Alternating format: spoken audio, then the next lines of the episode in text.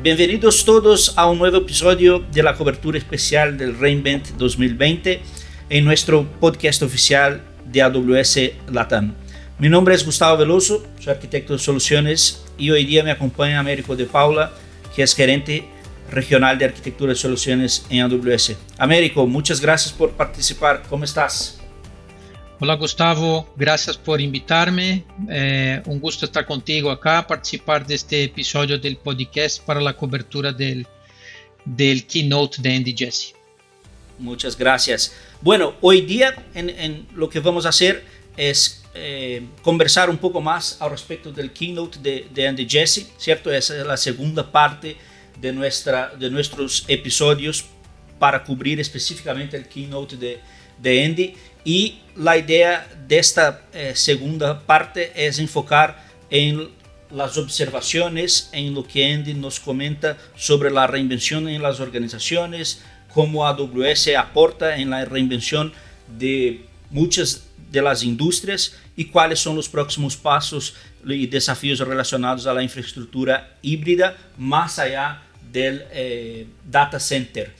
Y, y, para empezar, Américo, me gustaría eh, preguntarte tus impresiones y, y, si nos puede eh, resumir un poco eh, cuál fue el mensaje relacionado a que las organizaciones necesitan reinventarse cada vez más rápido y qué hacer y cómo la nube puede ayudar para que no se tome mucho tiempo para reinventarse.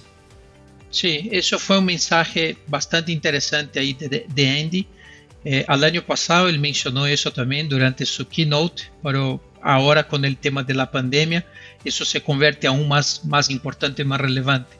Entonces, Andy ahí mencionó que el tema de liderazgo dentro de las empresas, de soportar todo el proceso de transformación, es fundamental.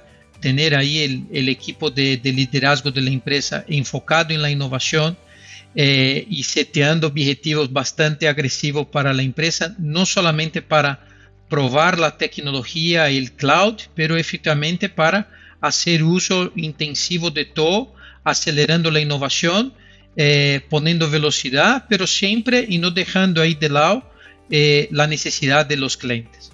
O sea, el cliente siempre debería estar en el centro en cualquier tema de innovación eh, y eso es el tema fundamental. Y otro, no hacer con que las cosas sean complejas, poner velocidad, pero con que los problemas reales de los clientes también que se empiece pequeño y que ahí se va creciendo hasta que las cosas tomen cuerpo.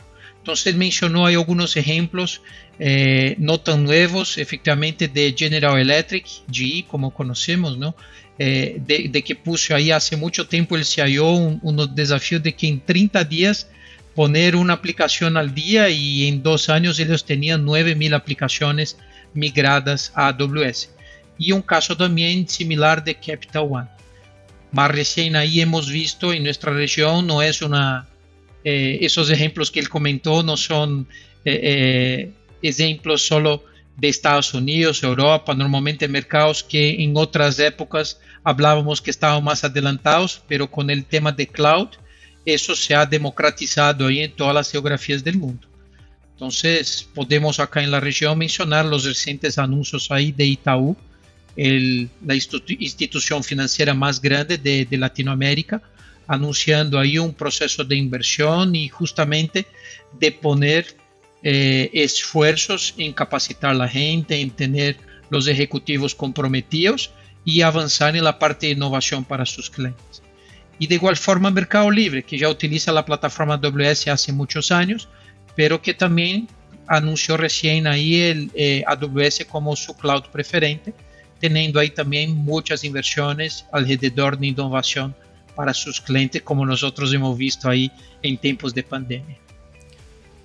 Claro, y, agregando a esto, eh, en, en, en las otras partes, en los otros temas dentro del keynote en que se actualizó y que AWS también se reinventa en la parte de cómputo, en la parte de bases de datos, en la parte de eh, la, computación híbrida y, Machine Learning, ¿cierto? más que entrar en esos lanzamientos que fue parte del, del primer episodio, es interesante también ver cómo AWS también está eh, reinventando junto con sus clientes algunas industrias y con productos, con servicios ya específicos para determinadas industrias. Entonces, en un momento se habló de, de, la industria eh, aérea, con la parte aeroespacial, con la parte de boom para, para lo que ellos están haciendo con Analytics, pero también hubo lanzamientos específicos de la industria, principalmente la parte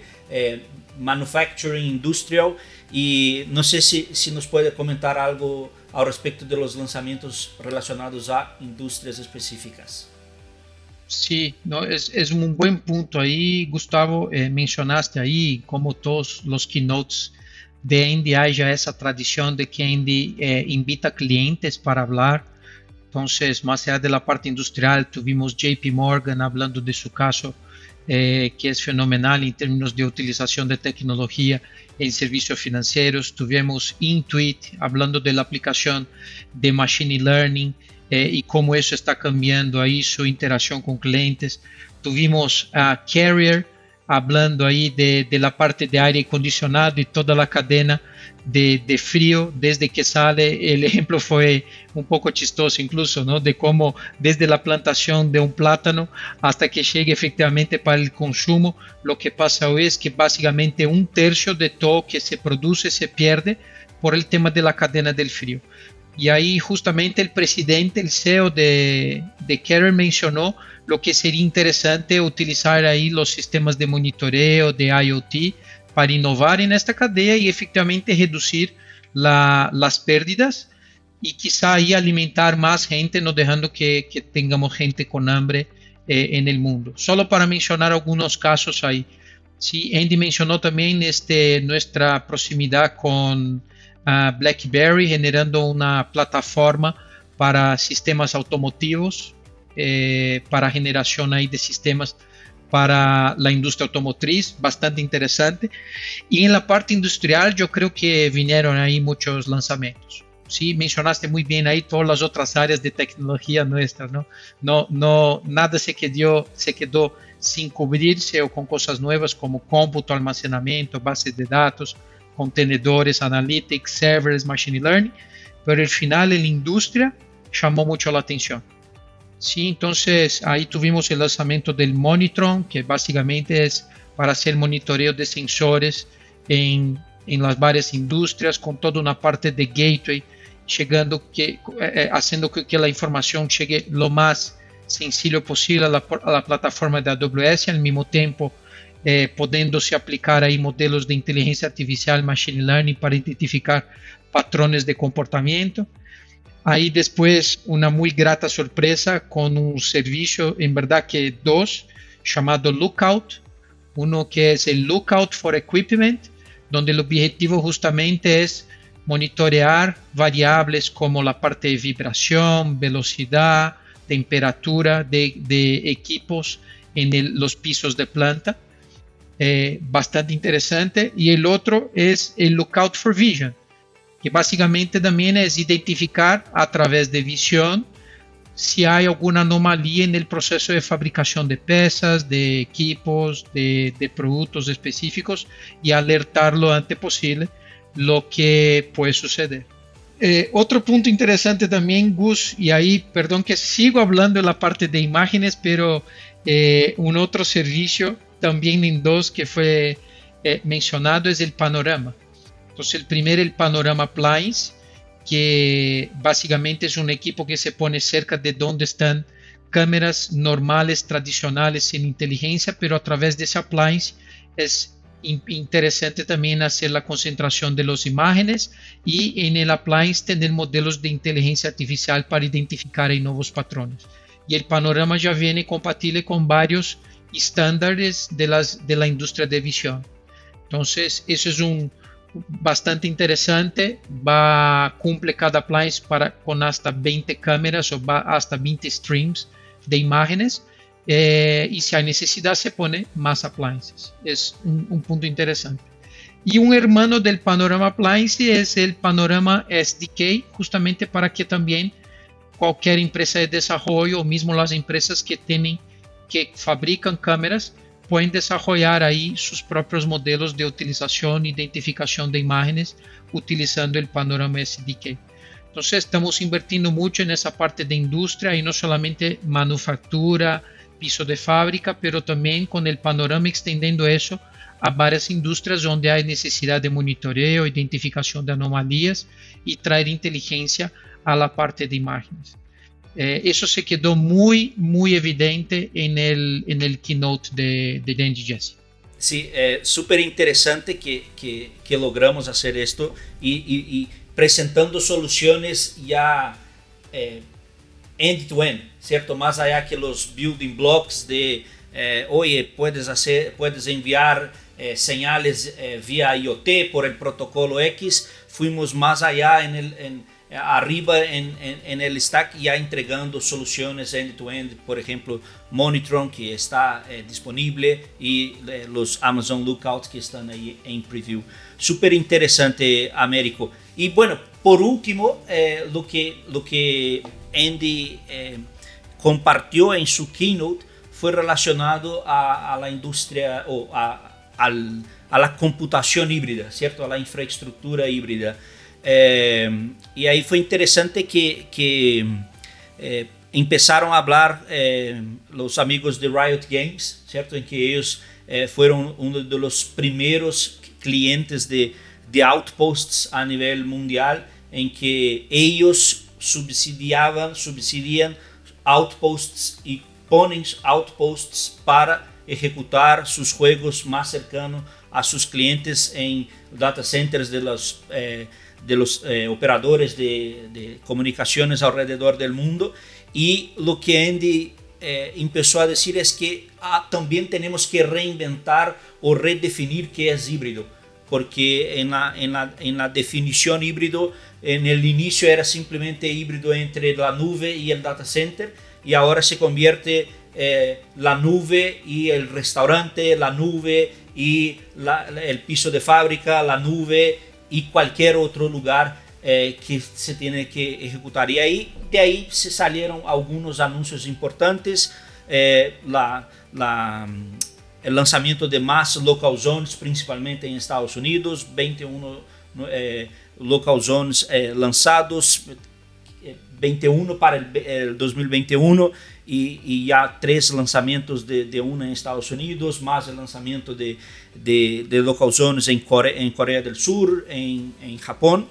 Y, y, por el otro lado, versiones eh, menores de Outposts, ¿cierto? Outposts que fue lanzado hace dos años, hace un año que estaba ya en, en disponibilidad general que antes solo existía en un formato de un rack completo ahora tenemos eh, outposts que se vienen al 2021 de una unidad de rack o de dos unidades de rack, lo que nos va a hacer aún más eh, simple eh, distribuir AWS. Yo creo que cuando Andy menciona que más allá del, híbrido es cómo distribuimos AWS a más partes que esté más cerca de, de de los clientes es un, un, un, próximo paso que posiblemente vamos a escuchar mucho en los próximos años, ¿cierto?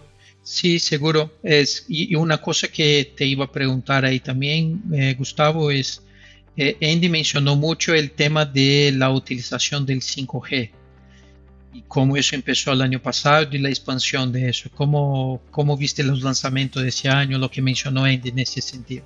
yo creo que siguen el, el despliegue, ¿cierto? Entonces eh, ya se anunció eh, otros eh, wavelength, que son los local zones, pero dentro de, de, las, de las redes 5G de, de algunos de los proveedores. Entonces ahí Andy anunció alianzas con Vodafone en, en, en Europa, eh, de SK Telecom en, en Corea del Sur. Y, y, y, es también una nueva, una, una otra forma de ir distribuyendo AWS, ¿cierto? Integrando con, con, con las redes 5G de los proveedores que ya, ya están desplegando sus redes y cómo esto mezcla con esta, esta distribución, eh, también mencionó la parte de, de, la Snow Family, ¿cierto? De los appliances que están desconectados. Entonces, la verdad que eh, creo que eh, Andy mezcló las varias formas de distribuir a AWS o de hacer llegar a AWS más allá de una región y, y, y, y quedó muy claro cómo que cada forma de distribución en verdad es parte de un, de un ecosistema unificado con el mismo control plane, en, sea wavelength, sea local zone, sea región, ¿cierto? Eh, sea outposts. Entonces, esa idea de que la distribución de, de AWS eh, y la, la, estrategia de AWS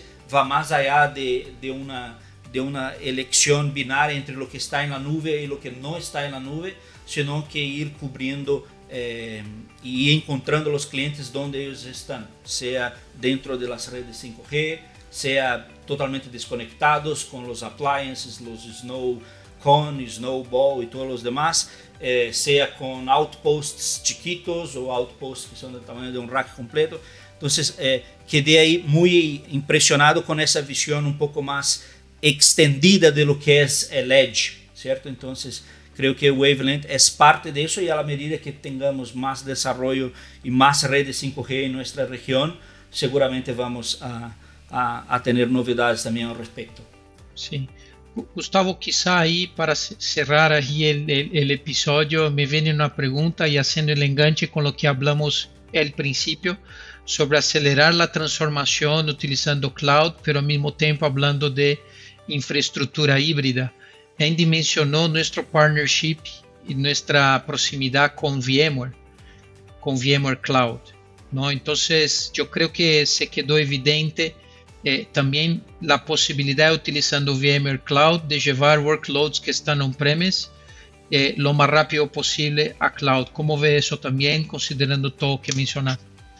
Sí, y, de hecho él arrancó con, esta, con este ejemplo de lo que es híbrido. Eh, y, y, y, quizás eso para algunos parezca que es contraintuitivo, ¿cierto? Porque ah, están hablando de 5G, están hablando de eh, todo eh, cloud native y Andy sí hizo esa, eh, eh, reforzó ese mensaje de que hay muchos workloads que sí van a, a, a workloads por temas de latencia, por temas de regulación, porque están conectados directamente con eh, appliances físicos que necesitan estar eh, on-premises y mencionó la, la, alianza con, con VMware Cloud, con eh, VMware Cloud on AWS, que es básicamente un producto que fue codiseñado por las dos empresas, con una alianza de, a nivel de equipos de ingeniería trabajando en conjunto y que entrega una experiencia transparente para los clientes de VMware y de hecho refuerza ese mensaje de encontrar los clientes donde ellos ya se encuentran y algunos efectivamente sí van a mover eh, eh, Cloud on AWS será un, un, un, punto intermedio en su transformación, en su adopción de nube, pero creo que es importante mencionar que hay espacio para cada uno de esos, eh, de esos diferentes tipos de computación híbrida. Creo que eh, antes hablábamos de híbrido data center nube y, y creo que ahora el mensaje quedó más que claro de que híbrido es eh, cómputo donde tenga que estar, independiente si, si hay conectividad, si no hay conectividad, si está dentro de 5G, si no está dentro de 5G, si está dentro del data center, si está dentro de la oficina. Entonces, eh, creo que ese es el, el, el, gran mensaje y posiblemente vamos a escuchar ahí más novedades al respecto muy pronto. Bueno, con eso terminamos nuestro ahí rápido episodio sobre los updates de Reinvent. Eh, les recuerdo que tenemos más episodios específicamente hablando de Reinvent. Tenemos ahí una agenda eh, llena de episodios específicos de Reinvent en esas tres semanas de evento. Américo, me gustaría agradecer tu tiempo y tu participación. Eh, como siempre, un agrado hablar contigo. No, Gustavo, el, el, agrado es mío, el agradecimiento es mío, es un honor participar ahí del podcast en un momento tan importante y relevante para nosotros que es en Reinvent. Solo como mensaje final, es el primer año que vamos a tener un keynote eh, enfocado solamente en Machine Learning. Entonces, no dejen de, de ver este keynote que es una novedad este año. Así es. Bueno, muchas gracias a todos, gracias por escucharnos. Como nos gusta decir en AWS, sigamos construyendo.